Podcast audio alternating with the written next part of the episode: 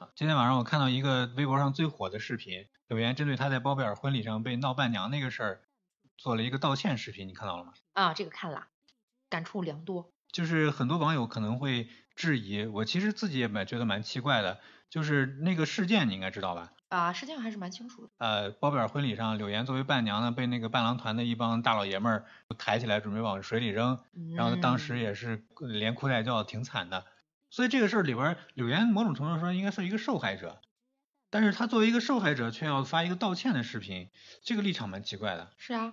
就是她到底做错了什么呢？我觉得他什么都没有做错呀。嗯从我的立场上来看，首先是童作为女性，而且童有过一次作为伴娘的经验。呃，柳岩在这个视频里，她提到了，她就是这是第一次做伴娘嘛，对可能流程，包括你开玩笑的尺度，或者你游戏的这些规则，她都不是特别的清楚，她并不清楚他们会干什么。在这种情况下，你想一帮大老爷们儿要把人家穿的美美的伴娘，哎，抬起来扔到水里这件事情，作为一个正常女性，作为我来说，反正是很抗拒的。所以我认为柳岩抗拒这是一件很正常的事情，而且她的表现已经非常明显了。就是当时她可能也心里拿不准他们会不会真的把她扔下去，还是挺恐惧的。她就是惊声当尖时叫了，对不对？她尖叫了。再一个，她紧紧地抱住了贾玲，这是不是已经向大家发出了信号，就是我不愿意？嗯，她一开始恐惧是她拿不准，结果后来她发现大家来真格了，她觉得嗯，她是八成有可能被真的扔下去就。的是对后来贾玲如果不拦的话，还真有可能被扔下对，去了。嗯所以他也是很害怕的，他其实也不太希望被扔下去。所以在这样的情况下，对方居然还要做，人家已经告诉你了，我不愿意。嗯，所以我真的看不出来柳岩错在哪里。就是说她当时其实并不欣赏那个玩笑。他不仅是不欣赏，嗯，我觉得是很抵触，而嗯且，嗯，他已经在极度的保持一个人就是最大的一个比较好的姿态，而没有跟你撕破脸说啊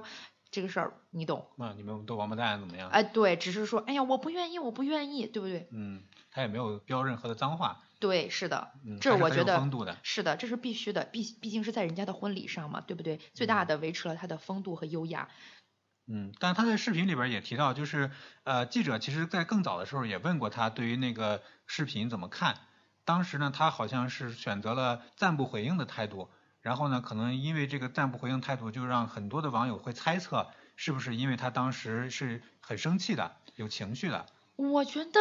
对于暂不回应这件事，我觉得柳岩也没有做错。我嗯为什么这么说呢？很简单呀，你看柳岩算是一个艺人，而且是一个受公众度关注很高的艺人，嗯，所以她说的每句话肯定大家都会说者无心，听者有意。对，所以说，我觉得作为一柳岩来说，她要思考一下，就说她需要谨慎一下对待这个，我应该怎么去回应，嗯，对不对？这是一件很正常的事情吧？对，所以就是他当时其实不是出于情绪，不是因为生气，只仅仅是因为作为一个艺人的谨慎态度。对，这是一个嗯作为一个公众人物，他面对关注他的人来说，这是一个我觉得是一个很正确的一个态度。所以嗯我不认为在这个事情上柳岩有任何做错的事情。嗯，而且他在这个视频当中呢，还几度出现了哽咽，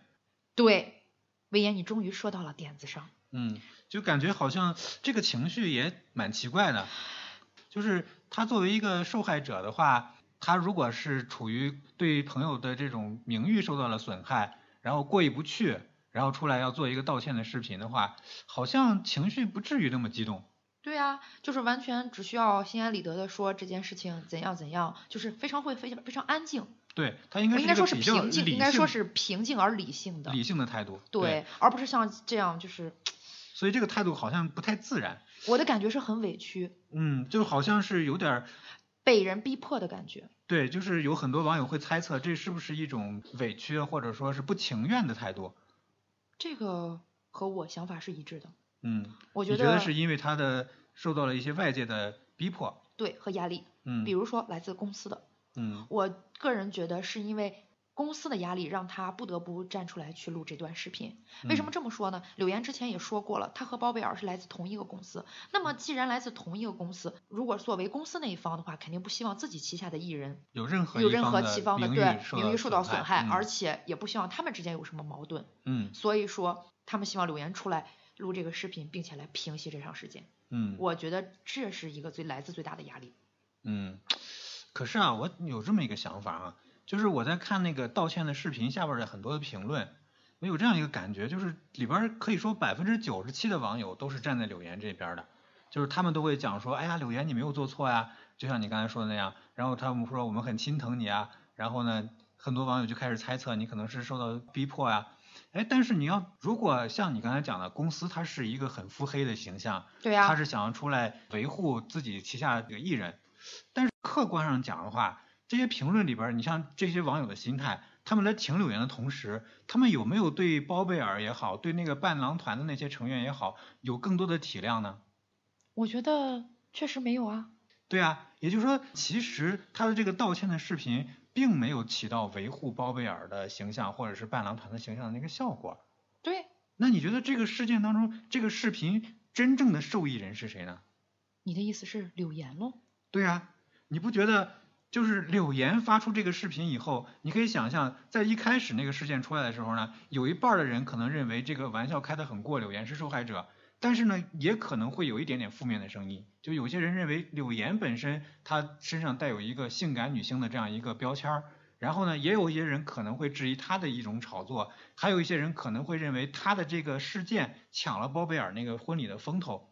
对她来说会有一些负面评价。但是你有没有注意到，一旦这个道歉的视频出来以后，是不是网友的这个口径马上就转过来？所有的人的立场几乎都站到了柳岩这边，就是认为柳岩是一个受害者，柳岩什么都没有做错。然后呢，所有的人都开始维护她。那如果按照你刚才讲的说，公司很腹黑的出来想要维护包贝尔的话，那你不觉得他的这样的一种腹黑的手段，作为一个非常有经验的娱乐公司，也不是特别高明吗？难道说你的意思就是是柳岩自己想？我觉得是不是有这样一种可能性，就是柳岩她主动做出这样一个举动，其实是对她自己更有利的。我完全不同意你的说法。嗯，你怎么看呢？首先，你对柳岩就有偏见，人家性感难道就不可以吗？这是人家长得好，嗯，人家比你长得好，你就是嫉妒人家，你就是活生生的嫉妒人家。我们单从这件事上来看，我们把其他的标签撇开不说，这件事情，我觉得如果按照你的这个推测的话，那我完全可以说是公司在背后操纵，他让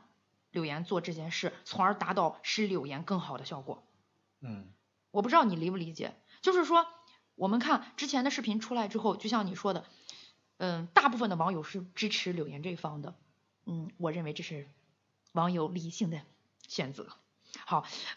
这仅是我个人观点。然后在这样的情况下，如果作为一个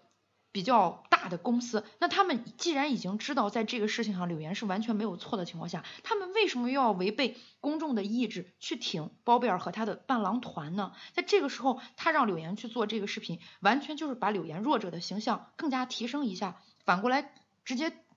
捧柳岩就好了呀。我觉得他腹啊黑的话，完全可以这样走。也就是说，你认为这个公司其实是一个更腹黑的形象，就是他采取了一个丢车保帅的策略，就是既然包贝尔和伴郎团的这个形象已经黑了，那我再去维护他也是越抹越黑，那我就干脆同是旗下艺人，我把柳岩捧得更高一点儿。对呀、啊那你要也按就照是你的逻辑的话，我觉得他完全可以走这个路线呀。啊，就柳岩在这个事上是没什么错儿，但是是公司这个形象实在是太腹黑了。呃对呀、嗯，看来还是你的这个推测的这个腹黑程度更深一些。那是。好，鼓掌。就这样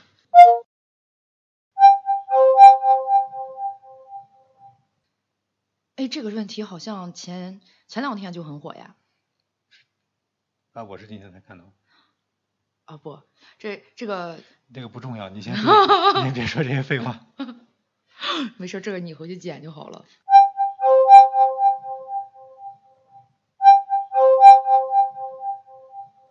我觉得他没有错。嗯，我再说那个，你看看是谁是谁每次逻辑出问题， 打乱我思路，快点重来。本期节目就是这样，感谢您收听《柳岩道歉事件解析》第一弹，我是威岩。 Hello，我是露露讲。